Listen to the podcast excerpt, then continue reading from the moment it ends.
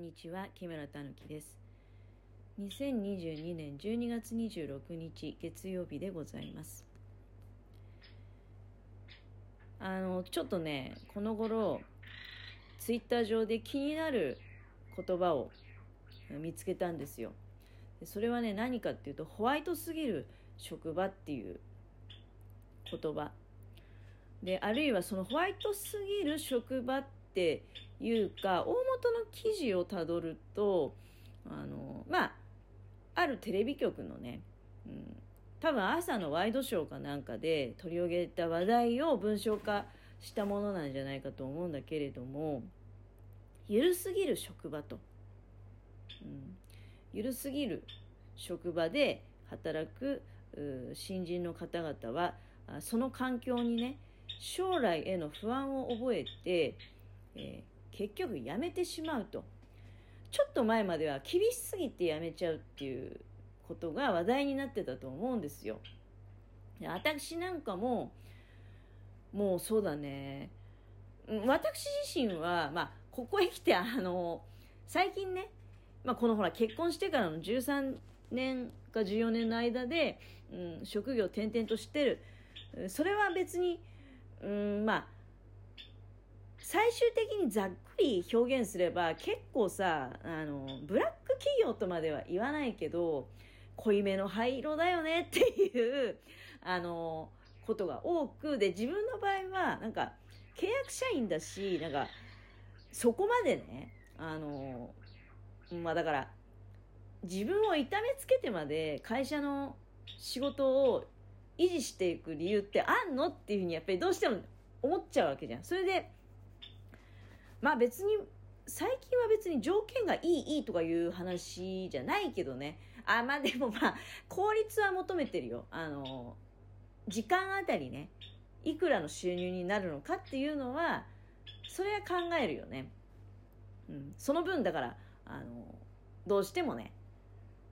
時間あたりの金額を追い求めた分日にちが稼げずにあのまあ人並みに働いてるかっていうふうに言われるとそうではないけどね。でもこれは自分が決めたことだから、うん、まあちょっと前まではちょっと話がずれちゃったんだけどあのブラック企業とか厳しすぎて辞めちゃうっていうことの方がよく話題に上っていったのにここ最近になって急にねその白すぎると。緩すぎて、えー、辛いっていうかまあ不安になっちゃう、うん、だからあやめようと。いう人が多いっていうことをなんかすごくね悪いことのように、うん、お知らせしてきてる。記事にこうまとめてね出してきてる。でなんか無理くり感があってちょっとだから違和感があるんですよ。そのことをね結構あの指摘してる人も多分ツイッター上とかでも多くてで私と同じように思ってる人はあ結構いらっしゃるんだなってホワイトすぎる職場ゆるすぎる職場、えー、それをまあ、ちょっとこう苦苦にはしてないよね。多分苦痛には思ってないと思うけど不安に思いやめてしまうと。記事の中にはね叱られた経験がない若手というような表現もございました。でもこのことに関して言うとさパワハラだのなんだのっていうねあの言い方で私の判断だと別にパワハラを容認することはもちろんないよ。例えば絶対に暴力は振るっちゃいけないよね。あの、どんなに相手が自分が思ってる、イメージしてることと違うことをせっかく教えたのにね、違うことやってんなとかいうことを思っても、あの、それをこう、腕力とかでね、腕力とか暴力で違うじゃないです例えば、げんこつで頭をコツンってするとか、やっちゃダメですよ、それはね。子供に対してもやってはダメですよ。言葉があるわけだから言葉で言えばいいわけじゃない。でもちょっと度が過ぎてさ、あの指摘しただけのつもりでも、いや、それ言い方考えないと相手の受け取り方はどう変わるかわからないよみたいなことをね、言われてきたわけじゃない。うん。だから、当然だけど、やっぱり怒ることは多分不可能な状態になってきてんじゃないかなって私は思いますけどね。で、まあ、だけどその記事によればだから叱られた経験がない人が4分の1ぐらいいるみたいなね。いや、多分だけど、現場によってはね、あの、叱るっていう場面もあると思います。例えば命に関わるような、あその、例えば作業ミスとかがね、もう、落命に直結するような、命を落としかねないようなあ状況になってしまうような、うん、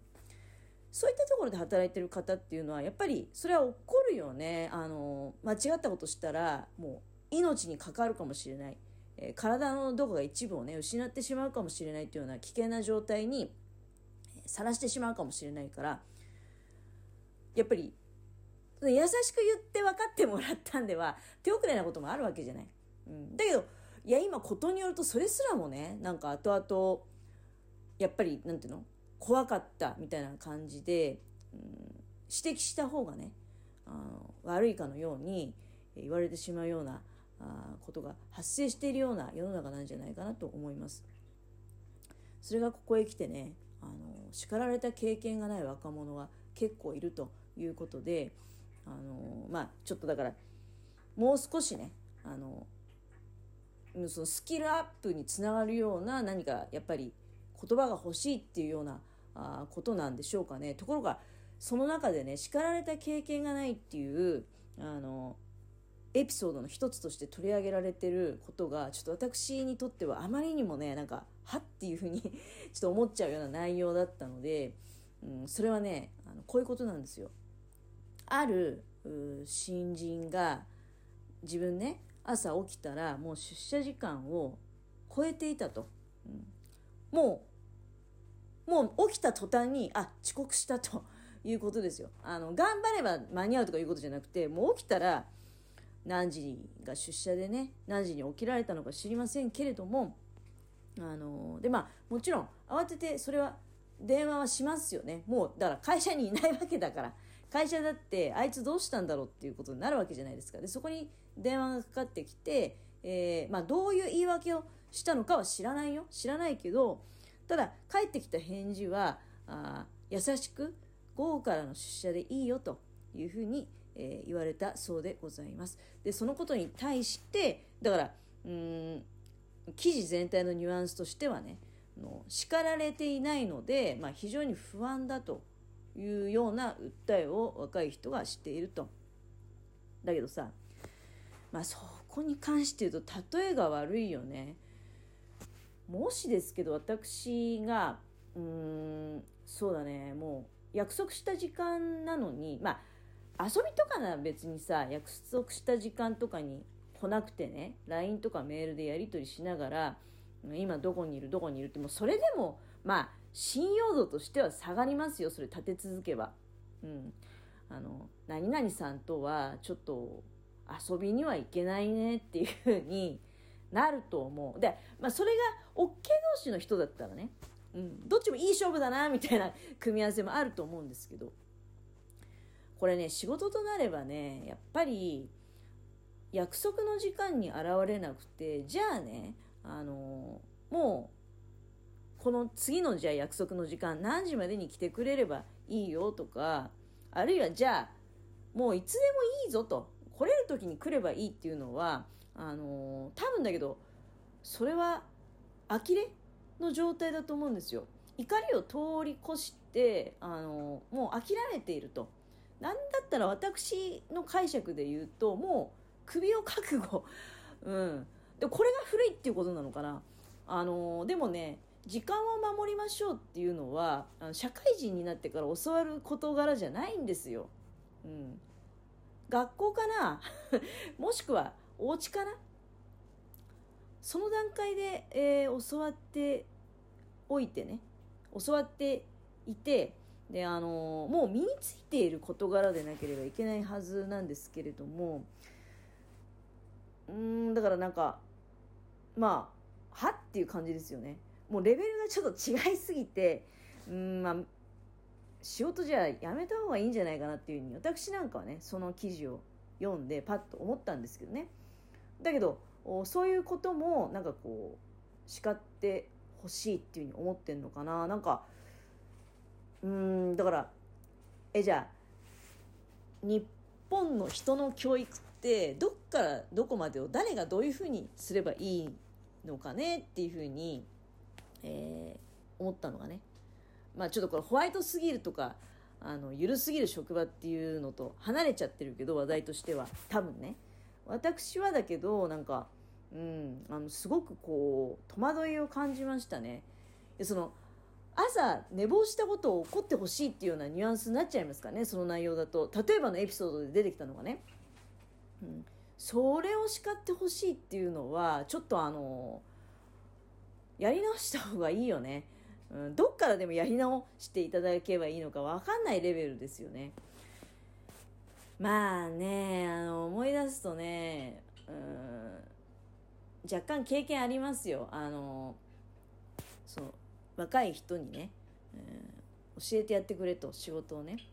で、えー、若い人じゃあ一緒にやりましょうっていうことで、うん、まあ自分が預かるっていう感じになりますよね。でその人がどういうふうに活躍できるかっていうのは自分次第になるわけだから私がすごくこう力を入れて一生懸命ね教えてあげようってそういう時もあったうんちょこっとねだけどまああれいつ何年前の話だったかなもうまずね本当時間通りに来てくれないんだなっていうのは、まあそれは思った。うん。今の若い人って時間通りに来てくれないんだなって。あ、ジャストでもいいから来てくれればいいんだけど、ジャストにも来ないんだよね。あの、ジャストの時間に家を出る。家を出ることも、まあ仕事みたいな感じなのかな。うーん。まあ、違うよね。そうすると約束した時間っていうのは何なんだろうっていう話じゃないですか。何時にどこへ集まってくださいっていうさ、そのために逆算してね、家を何時に出ようって考える。は当たり前のことなわけじゃないですか。なんて話したら時間が来ちゃった。